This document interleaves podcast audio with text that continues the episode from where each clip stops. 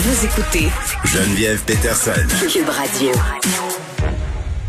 On est avec Luc La Liberté, spécialiste de la politique américaine, parce que ça continue de brasser pour Joe Biden du côté des États-Unis concernant la gestion de crise là, en Afghanistan. Luc, salut. Oui, bonjour Geneviève. Biden qui n'a pas réussi à convaincre la population américaine qu'il avait bien fait ça. Non, ben écoute, on, on assiste à euh, pour pour quelqu'un qui est passionné de, de politique puis qui vit ça depuis très très longtemps, euh, on assiste à ce qu'on appelle tout un spin hein, au plan euh, au plan politique.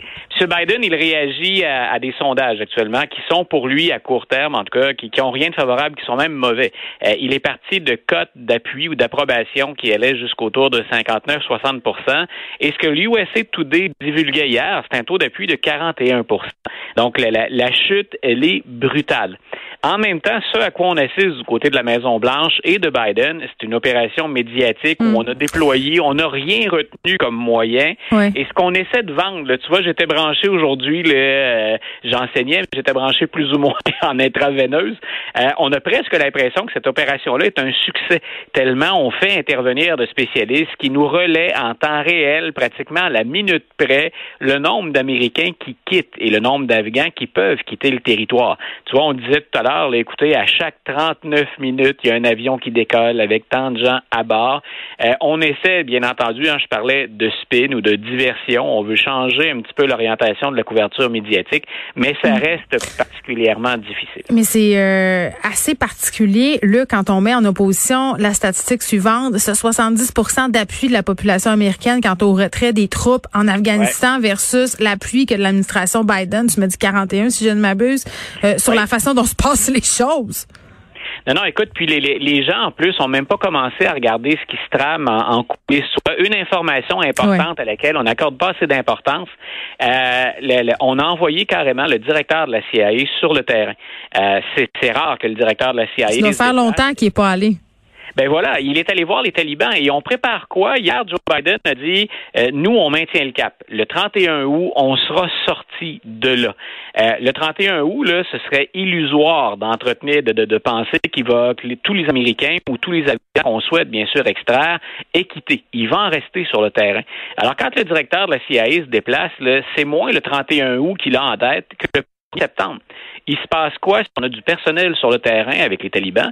Il se passe quoi si on doit récupérer des gens et les sortir du pays après la date du 31 août? Parce que ce que les talibans envoient comme message officiel, c'est le 31 août, c'est fini et il y aura des sanctions si vous revenez. Mais attends, moi, je euh, pensais que le 31 août, c'était fini, euh, que les talibans n'allaient plus euh, laisser sortir personne, mais surtout les Afghans, non? C'est-tu moi qui comprends mal?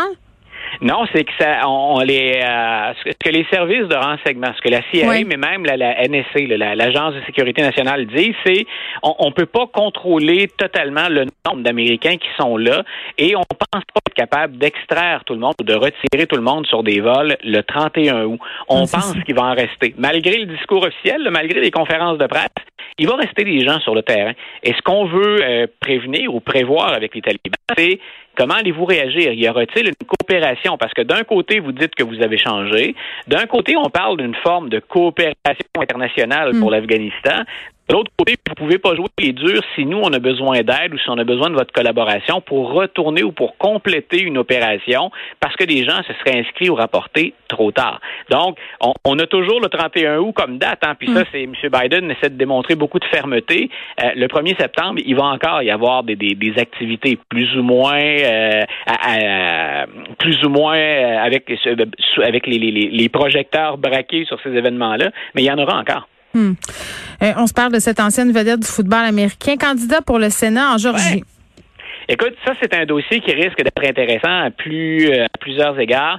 Euh, Herschel Walker, c'est une véritable légende du sport aux États-Unis, mais en particulier en Georgie. C'est quelqu'un qui est né là-bas. C'est quelqu'un qui a été euh, une immense vedette dans le football universitaire. Les amateurs de sport qui sont à l'écoute se rappelleront peut-être, puis plus vieux probablement, euh, se rappelleront de ses exploits pour les Bulldogs de la Georgie. Il a joué pour la USFL.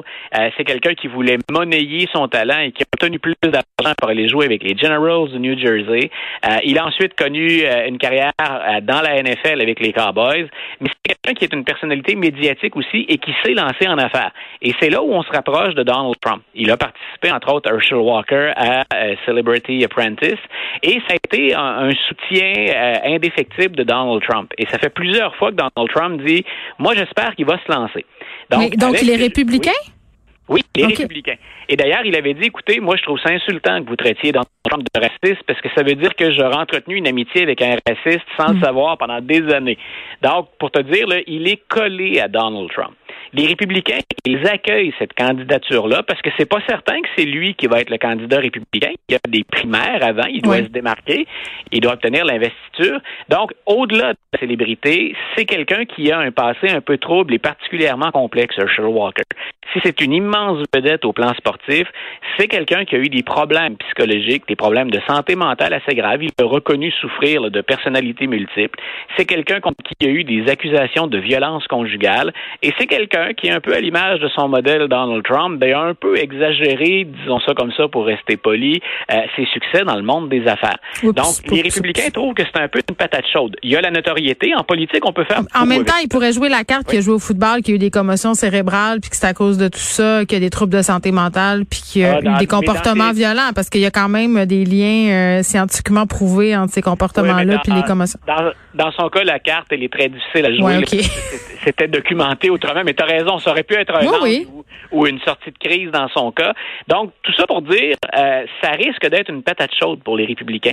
On ne sait pas trop comment les médias vont le couvrir ou comment il va résister à la pression médiatique. Quand on devient un candidat, surtout qu'il se présente contre un démocrate, euh, M. Warlock, qui a créé la surprise en Georgie. Lors de l'élection, on se souviendra qu'il y a eu deux choix démocrates pour le Sénat, ce qui est étonnant en mm. Georgie. Donc, M. Warnock, ça, ça lui prenait un rival à sa taille. M. Warnock est noir. Euh, Walker aussi. On va jouer sur la question raciale, ça c'est assez clair, c'est un enjeu stratégique. Mais on a hâte de voir, puis en même temps, on appréhende un peu sa réaction sous la pression. Hmm. Puis le moment où les médias, puis c'est de bonne guerre, on le fait avec tous les candidats, vont sortir quelques squelettes du placard. Donc j'ai hâte de voir comment il va se dépêtrer avec ça. Mais au-delà de la notoriété, ça semble être une bonne nouvelle pour les républicains. C'est une patate chaude en même temps. Oui, bon, on va suivre ça. Il nous reste deux minutes pour parler euh, d'Andrew Cuomo. Oui, voilà, M. Cuomo qui a quitté la scène et on avait hâte de voir ce qu'il nous confierait comme propos avant de s'en aller. Allait-il être un peu repentant, repenti? Euh, il a maintenu la, la, la ligne qu'il tient, lui, depuis le départ.